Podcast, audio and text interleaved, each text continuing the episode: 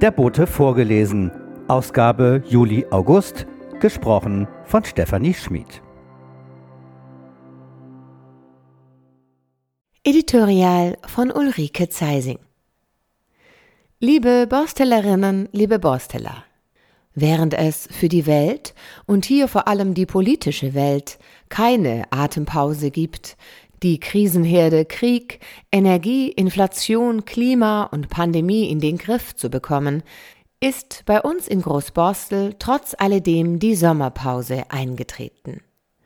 Eingeläutet wurde sie am 16. Juni mit der zweiten Fahrraddemo auf der Chaussee, die vom Wochenblatt als Volksfest gegen motorisierten Dauerstau gewürdigt wurde.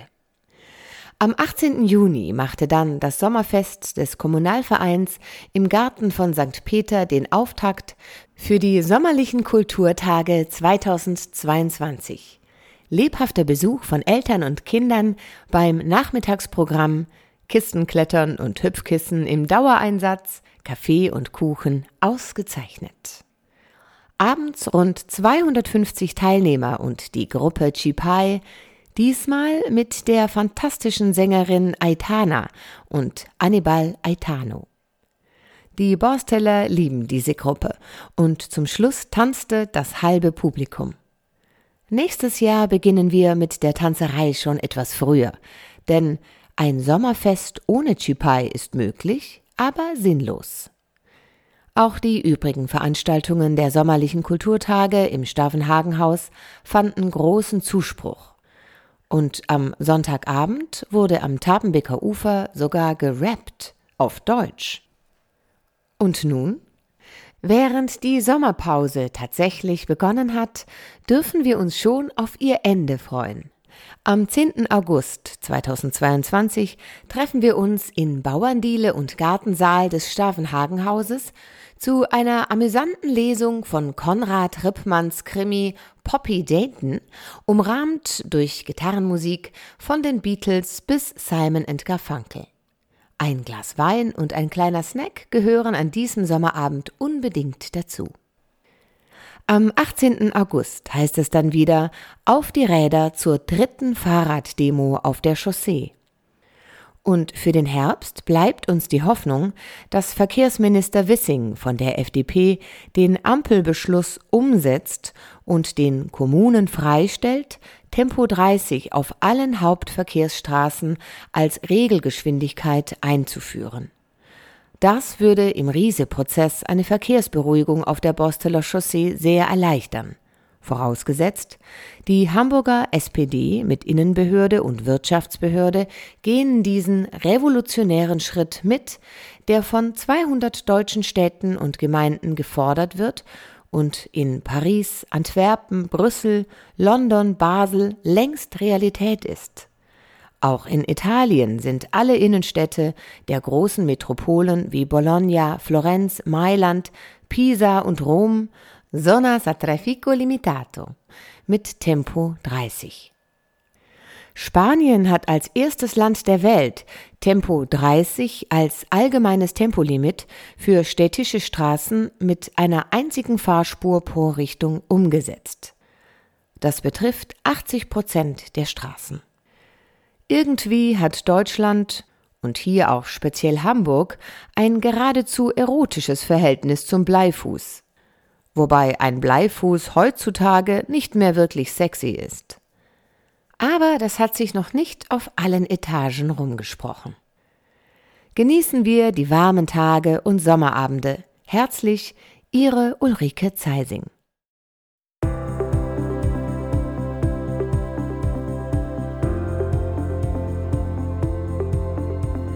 Eine Montessori-Schule für Großborstel. Im März überraschte der Architekt und Investor Jens Heidmann Großborstel auf der Mitgliederversammlung mit der Nachricht, auf dem Baugelände Petersen Park solle eine Montessori-Schule gebaut werden. Zunächst werde mit der Grundschule, also den Jahrgangsstufen 1 bis 4 begonnen und später dann, nach etwa zwei Jahren, soll auch, sofern es genehmigt würde, ein Gymnasium dazukommen. Verblüffte Stille im Auditorium. Heidmann ist eine echte Überraschung gelungen.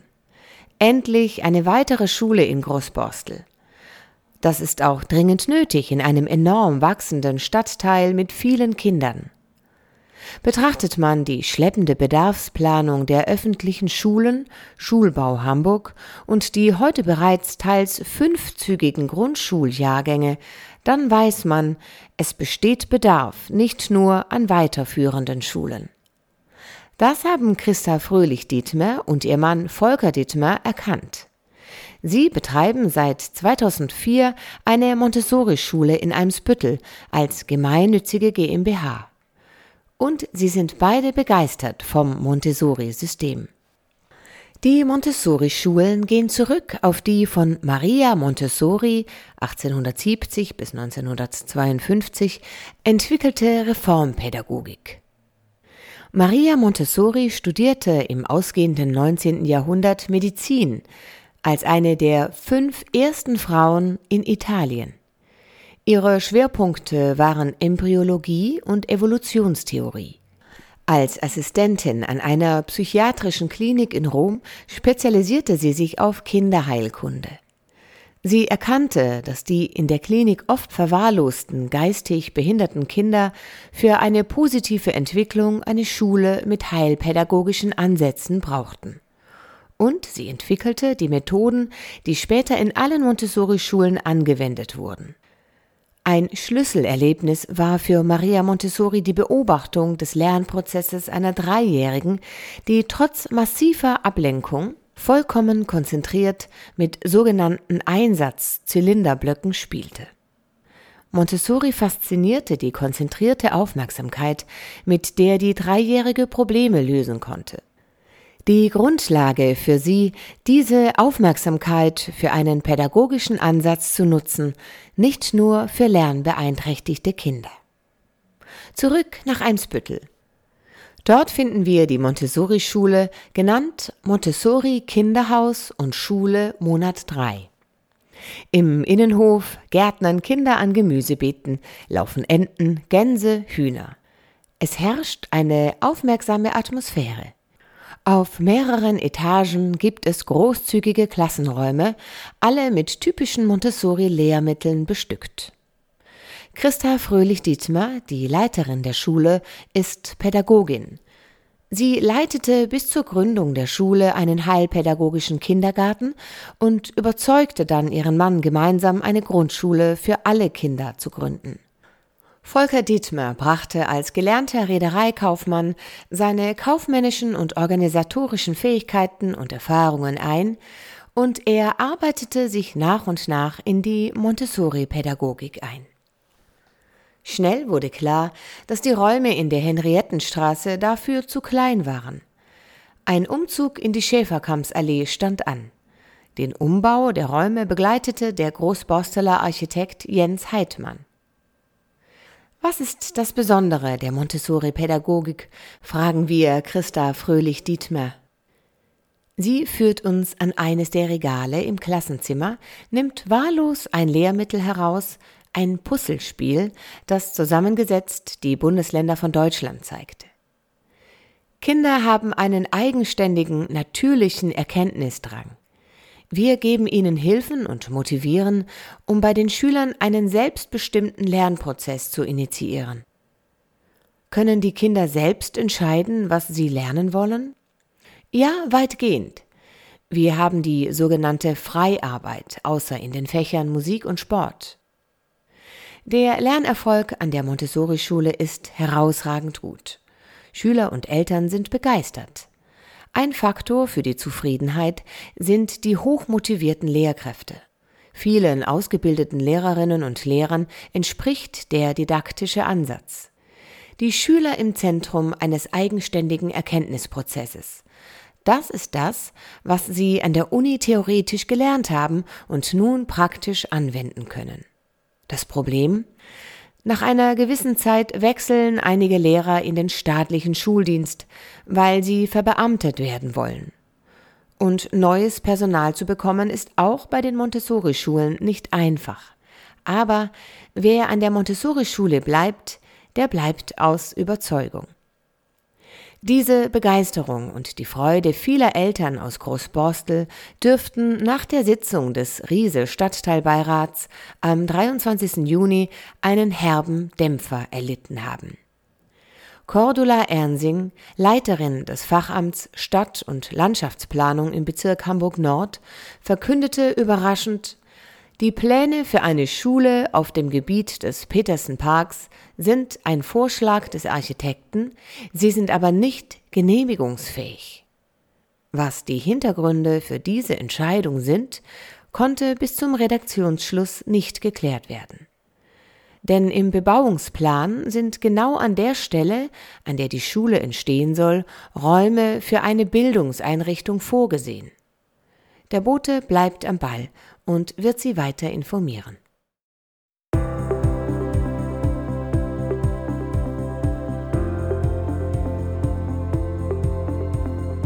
Häuser, die Geschichten erzählen. Die Alsterkinder am Borsteler Bogen von André Schulz. In den 1950er Jahren wurde am Borsteler Bogen noch Schokolade produziert. Die Anglo-Asiatic Company Limited aus Danzig war in Großborstel gestrandet und produzierte hier als Anglers Schokoladen- und Zuckerwarenfabrik Ulrich Thomas von 1950 bis 1957 ihre Anglers Schokolade. Später waren die Fertigungshallen am Borsteler Bogen Standort der Firma Bran und Lübbe, Spezialist für Pumpensysteme, bevor die Firma sich vergrößerte und nach Norderstedt umzog. 2008 wurden die alten Fabrikhallen entkernt und ein moderner Neubau entstand, die ABB Studio Lofts mit vielen schmucken Büros. Vorne an der Straße steht aber noch ein Überbleibsel der alten Zeit, ein ehemaliger Lagerschuppen. 2007 zog hier die Ladon Media AG ein. Ihr Gründer, Thomas Ladon, hatte Anfang der 1990er Jahre in Kooperation mit den Sendern RTL und Sat1 sehr erfolgreich Begleitbücher und Kalender zu Fernsehserien produziert. Dann verlegte er Biografien und Fotobände über Film- und Fernsehstars. Inzwischen betreibt Thomas Ladern eine Fotogalerie auf dem Dars. Den Schuppen am Borsteler Bogen hatte er mit seinem Verlag schon 2009 wieder verlassen. Als Nachmieter zogen die Alsterkinder ein.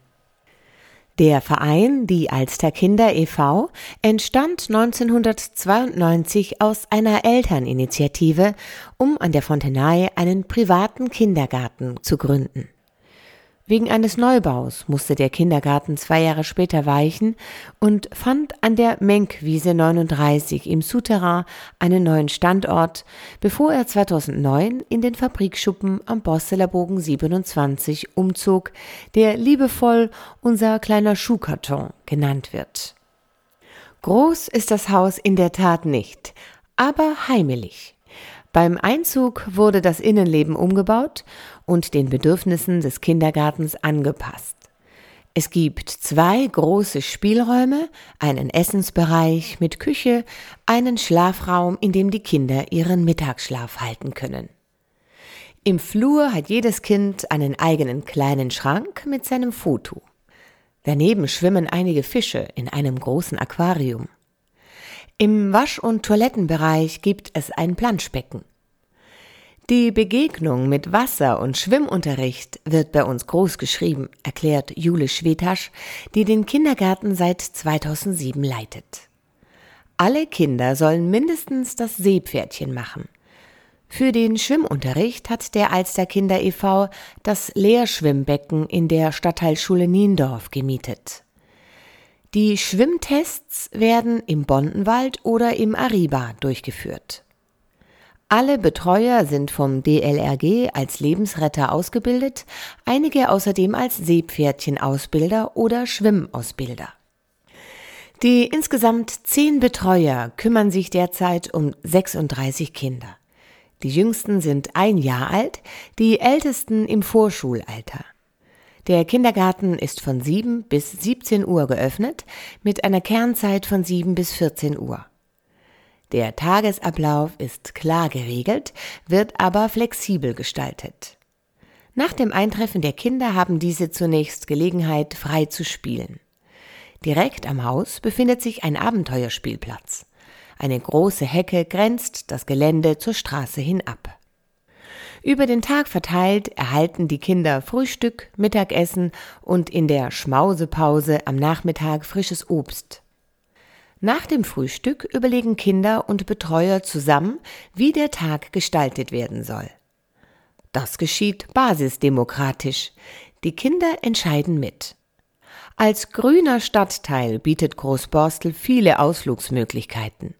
In unmittelbarer Nähe liegt der Spielplatz am Roggenbuchstieg. Auch die Tabenbeek mit ihren grünen Auen oder das Eppendorfer Moor sind fußläufig schnell zu erreichen. Die kleinsten werden in einem mehrsitzigen Bollerwagen zu den Zielen gefahren. Ins Niendorfer Gehege kommt man schnell mit dem HVV. Die Alsterkinder sehen ihren Kindergarten als Ausflugskindergarten. Aber die Ausflüge sind keineswegs auf die nähere Umgebung beschränkt. Nicht nur Ziele in ganz Hamburg werden angefahren, auch solche in Norddeutschland oder sogar noch weiter entfernte. Einmal im Jahr steht ein fünftägiger Ausflug auf dem Programm regelmäßig zu einem Ponyhof an der Nordsee. Die Vorschläge zu den täglichen Ausflugszielen kommen zumeist von den Kindern, die sich dabei als ausgesprochen findig erweisen. Wer Geburtstag hat, darf sich ein Ausflugsziel wünschen. Entweder nur für sich und seine oder ihre Freunde oder Freundinnen oder für alle Kinder. Das bislang weiteste Reiseziel war Köln. Anlass für diese Reise war eine Star Wars Ausstellung. Der Vorschlag gewann nach einer Kampfabstimmung. Der Gegenvorschlag war ein Ausflug nach Mallorca. Die Familie eines Mädchens besaß dort eine Ferienwohnung und das Mädchen wollte diese gerne den anderen Kindergartenkindern zeigen, na klar. Wenn der Mallorca-Vorschlag bei der Abstimmung gewonnen hätte, hätten wir uns überlegen müssen, wie wir das realisieren, meinte Jule Schwetasch. Die zweitägige Fahrt nach Köln mit der Bahn und Übernachtung in der Jugendherberge war leichter durchzuführen. Manche Ausflüge werden fantasievoll vorbereitet. Aus der Frage, warum an den Bahnsteigkanten der Hochbahn geriffelte Steine verlegt sind, damit Blinde mit ihrem Stock ertasten können, wo die Bahnsteigkante ist, entwickelten die Kinder selber ein Trainingsprogramm. Sie setzten sich mit Klebeband überklebte Tauchermasken auf und versuchten nachzuempfinden, wie Blinde sich zurechtfinden, als Vorbereitung für einen Besuch der Ausstellung Dialog im Dunkeln. Als Kinder aus dem Umfeld des Hamburger SV den Kindergarten besuchten, standen regelmäßige Besuche des HSV auf dem Programm. Am 2. Juli feierte der Alsterkinder e.V. sein 30-jähriges Bestehen mit einem großen Kinderfest. Die Kinder der Gründerzeit haben jetzt selber schon Kinder und feiern vielleicht mit. Jule Schwetasch und der Alsterkinderverein würden gerne noch ein zweites Haus an anderer Stelle in Großborstel eröffnen, doch die Suche nach einem Standort gestaltet sich schwierig. Viele Vermieter möchten keinen Kindergarten, weil sie denken, das gibt Ärger mit den Nachbarn, sagt Jule Schwetasch. Dabei sind wir ganz pflegeleicht. Wir sind nicht laut und am Wochenende sind die Kinder gar nicht da.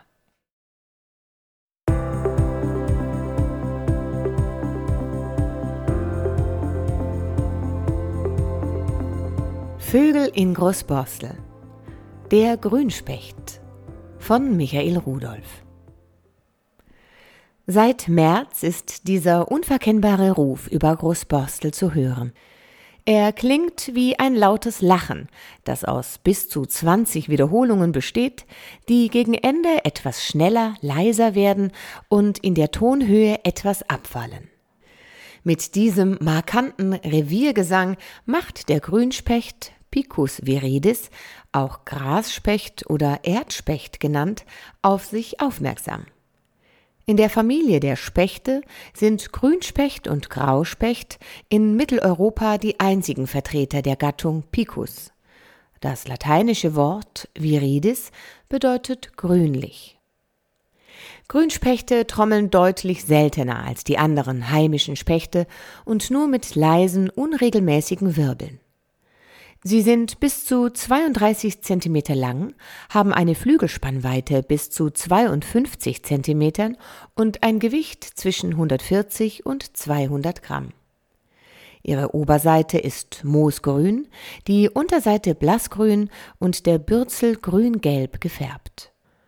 Um die weißen Augen herum weist der Vogel eine schwarze Gesichtsmaske auf, die ihm im Volksmund den Namen Fliegender Zorro eingebracht hat. Die Kopfoberseite ist bis in den Nacken rot, Wangen, Hals und Kehle sind eher weißlich. Die Flügel präsentieren sich wie die Oberseite moosgrün, sind am Rand aber schmal gebändert. Unter den schwarzen Augenumrandungen liegt je ein schwarzer Wangenstreifen, der eine gute Unterscheidung der Geschlechter ermöglicht. Während beim Weibchen die beiden Wangenstreifen schwarz sind, weisen sie beim Männchen einen zentralen roten Fleck auf. Im Jugendkleid ist das Gefieder deutlich schwärzlich gestrichelt und gefleckt. Der im nordwestlichen Mitteleuropa nicht vorkommende Grauspecht unterscheidet sich vom Grünspecht deutlich durch seinen grauen Kopf, der nicht vorhandenen Maske und einem recht kleinen roten Stirnfleck. Grünspechte sind in nahezu ganz Europa und Vorderasien verbreitet. Sie bevorzugen halboffene Landschaften, vor allem Waldränder, Streuobstwiesen, Parks und große Gärten mit Baumbestand. In ausgedehnten Waldgebieten, vorzugsweise Laubwäldern, mögen sie offene Stellen wie Waldwiesen oder große Lichtungen. Dabei sind die Vögel standorttreu. Lediglich im Winter streichen sie auf der Suche nach Nahrung umher und erscheinen dabei auch in unseren Gärten. Anfang des 20. Jahrhunderts waren Grünspechte noch die häufigste Spechtart in Hamburg. Heute nimmt diesen Platz der Buntspecht ein. Während der 1980er Jahre betrug der Bestand hier nur circa 40 bis 50 Grünspechtbrutpaare. Mittlerweile konnte er sich auf zurzeit circa 130 Brutpaare erholen. Dabei liegen die Verbreitungsschwerpunkte vor allem im Norden und Westen Hamburgs, aber auch im Bereich Bergedorf ohne die Vier- und Marschlande. Grünspechte sind tagaktiv. Sie bewegen sich häufiger und auch geschickter als andere Spechtarten am Boden, wovon die Bezeichnungen Erdspecht und Grasspecht zeugen. Die Vögel überwinden in kleinen Sprüngen meterlange Strecken, ohne zu fliegen. Ihre Nahrung suchen sie hauptsächlich am Boden und sind unter allen Spechtarten die am meisten auf erdbewohnende Ameisen spezialisierte Art. Deshalb fliegen sie in den frühen Morgenstunden zu Weiden und Wiesen, um dort mit ihren Schnäbeln tiefe Löcher in das Erdreich zu bohren und mit ihrer zehn Zentimeter langen Zunge, an deren verhornter Spitze sich Widerhaken befinden, Ameisen zu erbeuten. Im Winter graben Grünspechte mit dem Schnabel Löcher in den Schnee, um an darunterliegende Ameisenhügel zu gelangen. Neben Ameisen stehen auch Fliegen, Mücken und Spinnen, seltener Würmer, Beeren oder Obst auf dem Speiseplan. Noch vor Beendigung des ersten Lebensjahres erreichen Grünspechte ihre Geschlechtsreife. Erste Kontaktrufe sind schon ab Dezember zu hören, wobei die Paarbildung und Festlegung der Reviergrenzen in unseren Breiten erst ab Mitte März bis Anfang April erfolgt. Da ihr Schnabel im Vergleich zu anderen Spechtarten nicht so kräftig und daher weniger zum Hämmern geeignet ist, nutzen Grünspechte gerne bereits vorhandene Höhlen anderer Spechte. Nur wenn diese Suche nicht erfolgreich ist, zimmern sie selbst eine Bruthöhle, vorzugsweise in weichem Holz kranker Baumstämme. Diese etwa drei Wochen dauernde Arbeit verrichtet hauptsächlich das Männchen. Das fertige Werk ist circa 50 Zentimeter tief und hat ein leicht ovales Einflugloch mit einer Größe von ungefähr 6 mal 7 Zentimetern. Zwischen Anfang April und Mitte Mai legt das Weibchen fünf bis acht weiße Eier, die etwa zwei Wochen lang abwechselnd von beiden Partnern bebrütet werden.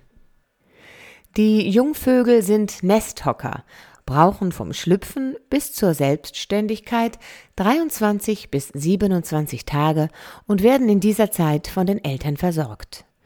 Auch nach dem Ausfliegen unterstützen die Erziehungsberechtigten die Jungspechte noch bis zu sieben Wochen bei der Nahrungssuche.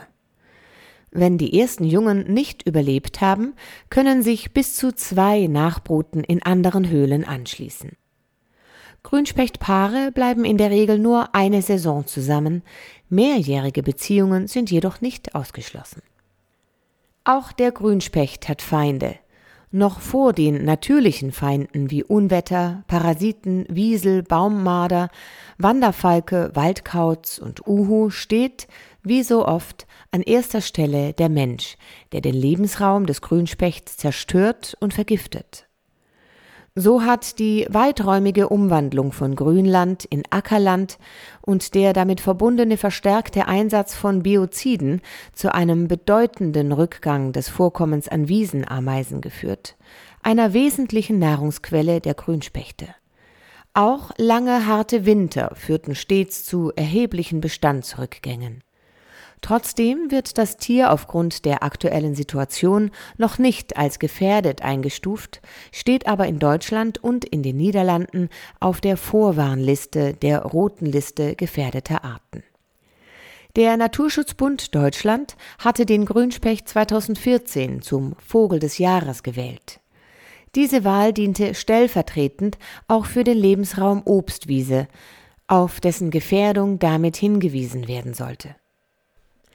Versuche, den Vögeln durch das Aufhängen geräumiger Vollhöhlen-Nistkästen zu helfen, schlugen leider häufig fehl, weil diese in der Regel nicht angenommen wurden.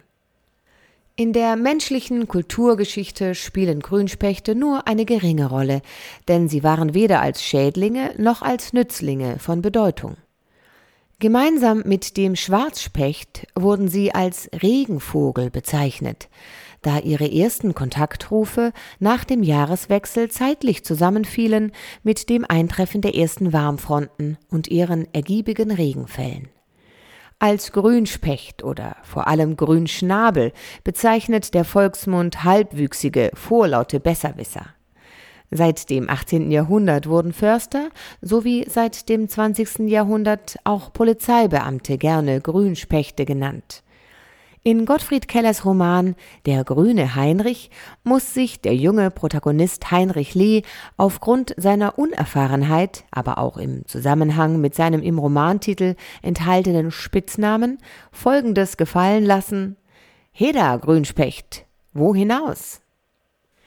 Ansonsten taucht der Grünspecht recht selten in der Literatur auf. Die älteste bekannte Erwähnung stammt aus dem Werk Die Vögel des griechischen Komödiendichters Aristophanes zwischen 450 und 444 bis 380 vor Christus. Tust du nach meinem Gebot und folgst mir, o göttlicher Jüngling, wirst du ein A in den Wolken. Doch wenn du die Gabe verweigerst, wirst du nicht Fink und nicht Spatz, nicht Adler noch Falke noch Grünspecht. Erwähnung findet der Grünspecht auch in der Sage Die Springwurzel aus der Sammlung der Gebrüder Grimm, in der Erzählung Die Bernsteinhexe des Schriftstellers Wilhelm Meinhold und in dem Gedicht Die Einsiedelei des Schweizer Dichters Johann Gaudenz von Salis Sevis. Nichts unterbricht das Schweigen der Wildnis weit und breit, als wenn auf dürren Zweigen ein Grünspecht hackt und schreit. Ein Rab auf hoher Spitze bemooster Tannen krächzt und in der Felsenritze ein Ringeltäubchen ächzt. Der Schriftsteller Jean Paul schrieb in seinem Roman Dr. Katzenbergers Badereise Da ich mich schämte wegen meiner Blöße, so wurde ich nicht rot, sondern sogenannt preußisch grün, wie ein Grünspecht. Und seit 1999 findet der Grünspecht sogar in der Astronomie Beachtung, indem der Asteroid Viridis nach Picus Viridis benannt wurde. Was für eine Karriere!